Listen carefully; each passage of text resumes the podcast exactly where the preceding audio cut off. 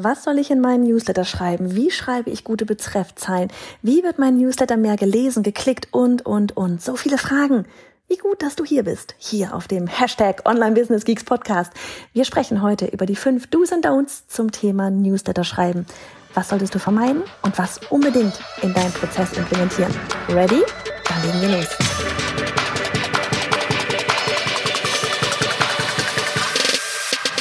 Hey, ich bin Johanna Fritz, Haus dieser Show und Gründerin des Programms Online Durchstarten. Willkommen zum Hashtag Online Business Geeks Podcast. Deinem Podcast für Hacks, Strategien und liebevolle Arschtritte, damit du in deinem Online-Business wirklich durchstartest. Ohne bla. Lass uns loslegen.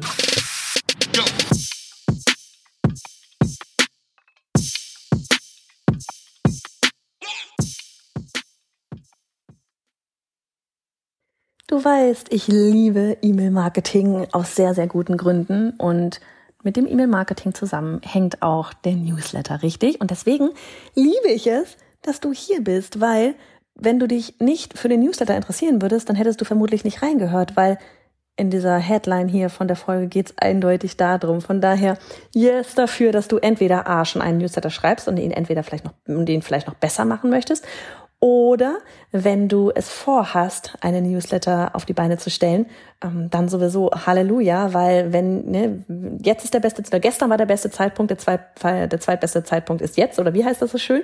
Und es steckt einfach so krass viel dahinter. Von daher richtig, richtig cool, dass du dich darum kümmern möchtest hier. Und wenn wir schon einen Newsletter schreiben, ne, dann wollen wir ja auch richtig gute Newsletter an unsere Leser und Leserinnen versenden. Richtig? Und ja, Kampagnen, E-Mails, die begeistern und bewegen. E-Mails, bei denen wir Antworten bekommen, ne, weil sie die Texte entweder so schön fanden oder weil sie sich mit deiner Geschichte darin identifizieren können oder einfach, weil es etwas Überraschendes oder etwas Lustiges enthalten hat.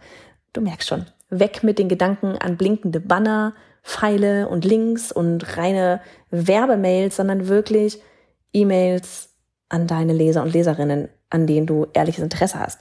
Ja, weil gleich vorab und auch hm, quasi als Bonustipp, ich bin nämlich auch ein Fan von reinen Textmails. Also wenn du bei uns auf dem Newsletter bist, dann kennst du das ja bereits. Ich mag einfach Mails, die eher wie der Brief an eine, eine gute Freundin wirken oder einen guten Freund, ne, als nur noch ein Newsletter. Ja, das wollen wir nicht sein. Wir wollen viel mehr erreichen, dass deine Community schon auf deinem Newsletter jede Woche wartet und sich darauf freut, wenn der dann in der Inbox landet. Und wenn da oben gleich irgendwie der fette Banner drin ist, dann fühle ich mich gleich erstmal wie, aha, okay, da schreibt mir ein Unternehmen. Aber nee, ich möchte gerne, dass du das Gefühl hast, hey, cool, Johanna schreibt mir eine Mail. Und wenn du jetzt gerade die Augenbrauen hochgezogen hast und dir dachtest so, ähm, ja, jede Woche ein Newsletter, Johanna, ich habe ja sonst nicht genug zu tun mit dieser ganzen Content-Erstellung, dann verlinke ich dir in den Show Notes eine der früheren Podcast-Folgen und zwar, was soll ich in meinen Newsletter reinschreiben? Ja, da ging es um das, was soll ich da reinschreiben als Texte? Was tue ich da rein? Und darin sprechen wir nämlich darüber, wie du für deinen Newsletter nicht noch zusätzliche Inhalte erstellen musst und beantwortet natürlich die Frage, was, oh, was nur schreibe ich da rein? Also, nach der Folge gerne da im Anschluss reinhören, ist in den Shows, in den Show Notes, in den Shows, in den Show Notes verlinkt. Und ja, jetzt legen wir aber los mit den fünf Do's and Don'ts, oder?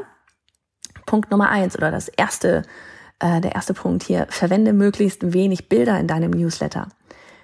Dass ich ein Fan von Textmails bin, habe ich ja jetzt gerade schon erwähnt. Das Ding ist einfach, sparsam mit Bildern in Newslettern zu sein, hat noch ganz andere Gründe außer den, den ich jetzt gerade schon genannt hatte. Erstens, deine E-Mail wird tendenziell weniger als Spam oder Werbung eingestuft. Wichtig, wichtig, weil du willst, dass deine Leser, Leserinnen das lesen, öffnen. Dann zweitens, viele E-Mail-Anbieter zeigen ohnehin die E-Mails nicht, äh, die Fotos nicht an, die Bilder nicht an. Und dann sieht die E-Mail sehr seltsam aus. Dritter Punkt, horizontale Bilder sind ungünstig für die mobile Ansicht. Haben wir neulich tatsächlich auch mal selber wieder gemacht. Ups, ups. Ähm, und zwar ging es darum, wenn du zum Beispiel einen Screenshot von einem tollen Feedback hast und du weißt, du, du hast nachgefragt, du darfst das teilen und du hast das auf der Website aufgenommen, wo es vielleicht horizontal relativ breit ist und du packst das genauso in die E-Mail, dann ist das in der E-Mail auf dem Mobiltelefon natürlich super schmal und du kannst es nicht mehr lesen. Macht natürlich keinen Sinn. Heißt, wenn wir Screenshots machen, zum Beispiel auch von, von Testimonials oder sowas, ähm, dann lieber das Screenshot auch einmal am Handy machen oder den Browser so eng beieinander schieben, dass man das auch in der, äh, ja nicht nur horizontal, sondern auch vertikal hat, damit man das auf dem Handy dann wirklich gut lesen kann.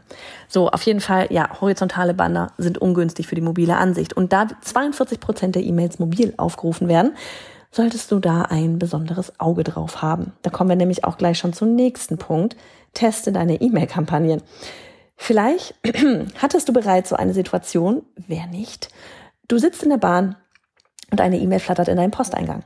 Du öffnest sie und verschiebst sie gleich in den Papierkorb. Die Schrift ist viel zu klein, in hellgrau, nicht lesbar oder schlecht lesbar. Der Button, der geht über den Bildschirmrand und dein E-Mail-Provider fragt dich, ob du die Bilder angezeigt haben möchtest, wodurch du die E-Mail, wodurch die ganze E-Mail eben aussieht wie so ein ganzer Lückentext. Learning für dich. Bevor du einen Newsletter an alle rausschickst, versende ihn dir einmal als Test und sieh dir die Mail in, an deinem Smartphone und am Desktop an. Ja, an beiden. Weil gerade bei Buttons zum Beispiel wird häufig der Fehler begangen, sie besonders groß darzustellen oder viel zu klein. Am Ende gehen sie dann aber über den Smartphone-Rand oder die sind nicht klickbar. Beides ist eher unattraktiv und vor allem, wenn nicht klickbar, richtig blöd für dich. Und sie lädt nicht dazu ein, da drauf zu klicken, wenn man es denn kann.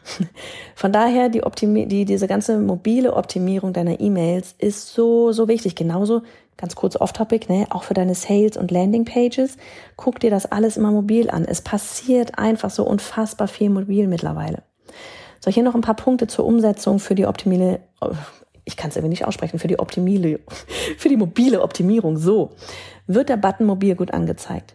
Setze zusätzlich zu deinem Button vielleicht auch den Link auch nochmal als Text in die E-Mail. Ja, wir machen das manchmal wirklich. Wir haben in der Mitte einen Button und dann darunter nochmal hier klicken, um hier und dahin zu kommen und dann ist das verlinkt. Verwende Bilder wie zum Beispiel, wenn du Bilder verwendest, ja, verwende Bilder wie zum Beispiel Screenshots von Testimonials im quadratischen Format oder auch im Hochformat. Passe die Textgröße auf 16, circa 16 Pixel an, damit sie am Smartphone auch lesbar ist. Verwende ganz einfach, ganz ehrlich, schwarze Schrift auf weiß und gerne bunte Buttons mit einer Primärfarbe. Ich meine jetzt nicht, alles soll quietschbunt oder sonst irgendwas sein. Du wirst deine Farben haben, wähle eine Farbe aus, aber ansonsten Hals halt einfach. Ja, lieber soll man schön lesen können, als dass es 30 verschiedene Schriften hat total bunt ist und man da Augenkrebs bekommt. Und zu lange Betreffzeilen werden einfach abgeschnitten und dann verfehlen sie ihre Wirkung. Und je nachdem, welche E-Mail-Marketing-Software du verwendest, wir sind zum Beispiel bei Active Campaign, ähm, habe ich dir verlinkt. Und wir machen da wirklich, ähm, dass man, dass, du kannst da zumindest zum Beispiel auch machen, dass du bestimmte Abschnitte auf mobil komplett auch ausblenden kannst ähm, wir können da noch weiter reingehen. Du kannst bei Active, Main, Active Campaign zum Beispiel auch machen, dass du bestimmte äh, Blöcke konditional anzeigst. Also wenn jemand zum Beispiel das Freebie schon hat, was du in diesem Blog da gerade bewirbst, dann könntest du das für diejenigen, die das Freebie schon haben, einfach ausblenden. Geil, oder? Ach ja, es gibt so viele schöne Sachen, die man tun kann. Personalisieren und so weiter in dem Sinne. Dann Punkt Nummer drei, vereinfache den Lesefluss deiner Newsletter-Abonnenten. Dein Newsletter soll ja Spaß machen zu lesen. Ne? Der soll unterhalten und Mehrwert liefern. Ich sag's dir, ja, ja, ich weiß, das ist viel in einem. Hat's ein bisschen was von Ü-Ei, ne? so Spannung, Spiel und Spaß. Was machen also gute E-Mails aus? Zum einen der Aufbau, da empfehle ich dir die AIDA-Formel, da habe ich auch schon mal drüber gesprochen und verlinkt. Und zum anderen die Formatierung selber auch letztlich, ne? weil vom Layout her irgendwo. Dein Newsletter sollte nämlich nicht auch beginnen, jetzt textmäßig mit, hey, hier kommt heute endlich mein neuer Newsletter für dich. Weil, um ehrlich zu sein, niemand interessiert sich für dein Newsletter. Ich weiß, das ist hart zu hören, aber es interessiert sich auch niemand für meinen Newsletter. Du kannst das aber ändern. Der Einstieg, der ist dir ganz entscheidend. Wenn du hier nämlich überzeugst bei dem Einstieg, dann bleiben deine Leser und Leserinnen auch bei dir. Ich habe dir mal zwei verschiedene Anfangssätze unserer besten E-Mail-Kampagnen, ganz normaler Newsletter, keine Freebies oder Webinar-Einladungen, ähm, gemessen daran, wie häufig der Link geklickt wurde, mitgebracht. Ja, weil das ist ja am Ende das, was wir möchten, dass jemand den Link klickt. Also zum Beispiel eben in diesem Fall zum Podcast. Also, E-Mail Nummer eins, da war der Einstiegstext Kennst du den Hack? Boah, ich sag's dir, der Oberhammer. Haha, wir alle lieben Hacks, oder? Warten alle darauf, dass da dieser eine Kniff ums Eck kommt und plötzlich, puff, das war der Einstieg. Immer direkt rein, ne? Wie bei der, dieser eben erwähnten AIDA-Folge. Direkt rein, du willst sofort wissen, okay, was ist denn dieser eine Hack? Der zwei, die zweite E-Mail war, wenn du deinen Launch-Umsatz ums fast sechsfache steigerst, dann hast du wohl was verändert. Aber was veränderst du? Was ist die magische Uhrzeit, äh, Uhrzeit? Was ist die magische Zutat? Irgendwie ist es doch dieses Geheimnis, das wir immer alle jagen, richtig? Bam. Und dann willst du wissen, ja, was ist denn das Geheimnis? Ja, anstatt erstmal irgendwie, ja, herzlich willkommen zu meinem Newsletter, da, da, da, Entschuldigung, dass ich lange nicht geschrieben habe. Ja, pff, wollen wir noch nicht hören, ist langweilig, interessiert mich nicht, klauen nicht meine Zeit. Wir haben alle keine Zeit. Ne? Mach's so, dass wir den Text lesen wollen. Ah, so, was außer dem Einstieg noch wichtig ist, ist eben diese Formatierung des Layout deiner E-Mail, weil ganz ehrlich, nichts ist weniger sexy als ein Text, der einfach nur wie so ein langer, schwarzer Block dir da irgendwie entgegenscheint. Da hat niemand auch nur irgendwie Lust anzufangen zu lesen.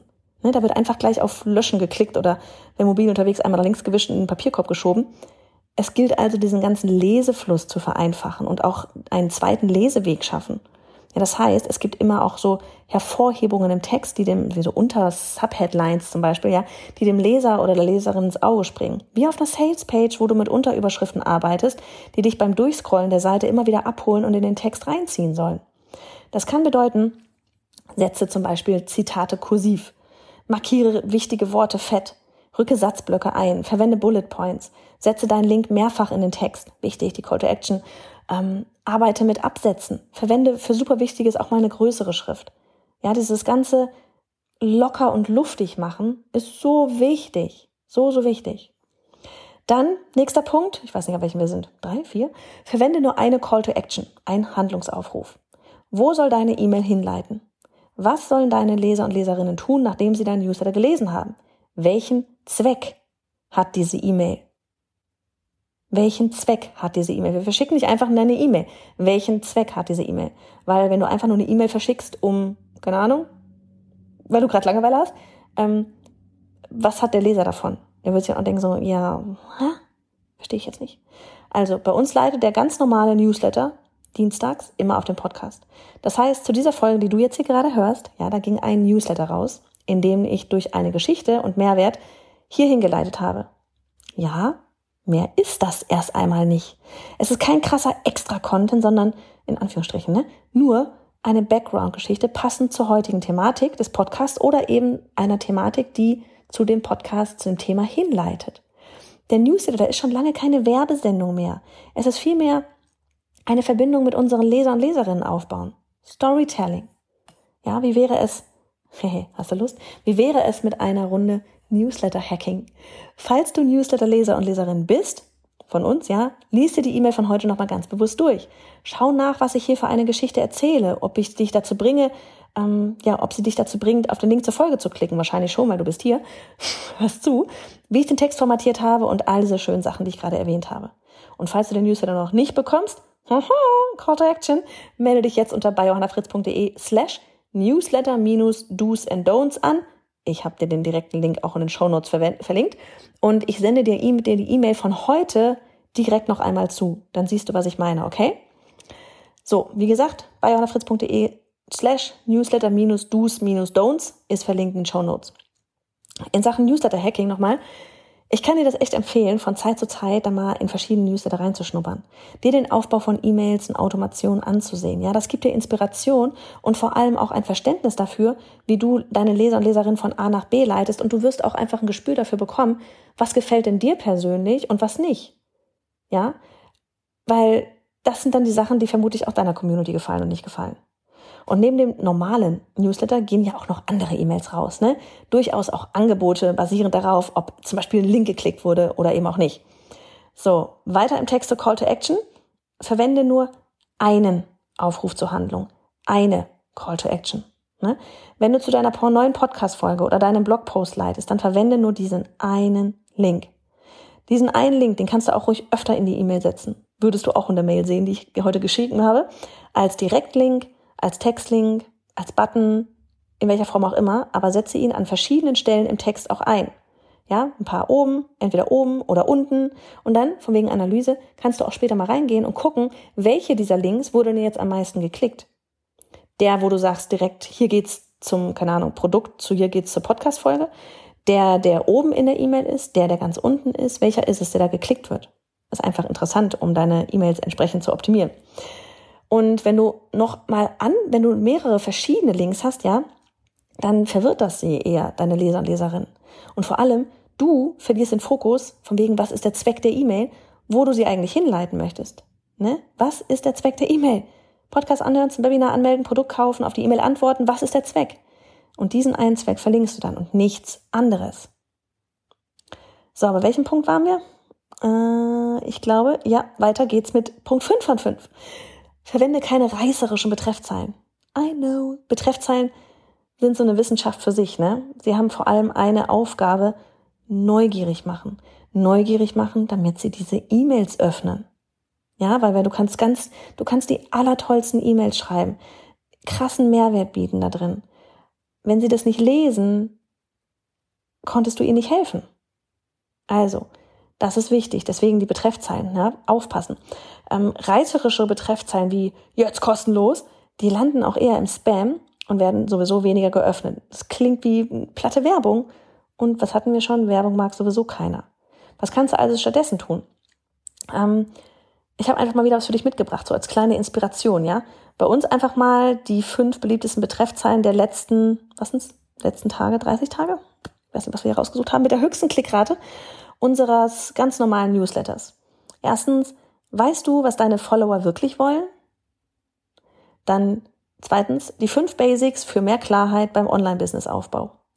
Drittens, 24-7 auf Instagram unterwegs, aber du bringst die PS nicht auf die Straße.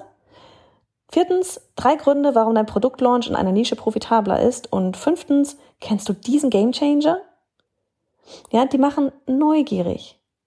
Die machen neugierig. Kennst du diesen Gamechanger? Hä, was? Welchen Gamechanger meint sie? Ähm, weißt du, was deine Follower wirklich wollen? Wer weiß das? Ja? wir wollen es aber alle gerne wissen. Also klicken wir rein. Und darum geht's wirklich, ja. Einfach versuchen, deswegen ist dieses Zuhören auch immer so wichtig an dem Punkt abholen, wo Sie gerade sind. Was ist Ihr Kopfkino? Was sind Ihre Gedanken? Und darauf basieren die Betreffzeilen schreiben. So, und dann, was kommt dann noch? Was hatte ich gerade schon kurz erwähnt? Die Analyse. Wie bei allem. Probier dich aus und geh anschließend die ganzen Zahlen durch, um herauszufinden, ja, wie in dem Beispiel jetzt, welche Betreffzeilen zum Beispiel gut angekommen sind, ne? Oder eben, wie mit dem Link. Welcher Link wird überhaupt angeklickt? Werden meine Links ab angeklickt? Ja, das ist alles etwas, wo du unbedingt draufschauen solltest, um besser zu werden. Und wenn du Bock hast, wenn dir die Folge gefallen hat, dann kann, kann, kann, kann ich echt nicht mehr sprechen hier, dann kommentier doch mal den heutigen Beitrag auf Instagram. Ich bin da bei Johanna Fritz und dann verrat mir doch mal, welchen Tipp du aus dieser Folge als allererstes umsetzen wirst. Und hey, Sharing is Caring. Wenn dir die Folge gefallen hat und du etwas mitnehmen konntest, dann abonniere den Podcast auf iTunes und hinterlasse uns eine liebe Bewertung. Oder mach jetzt einfach einen Screenshot, teile ihn auf Instagram und tagge mich mit bei Johanna Fritz, damit wir gemeinsam noch mehr tolle Frauen ins Online-Business begleiten.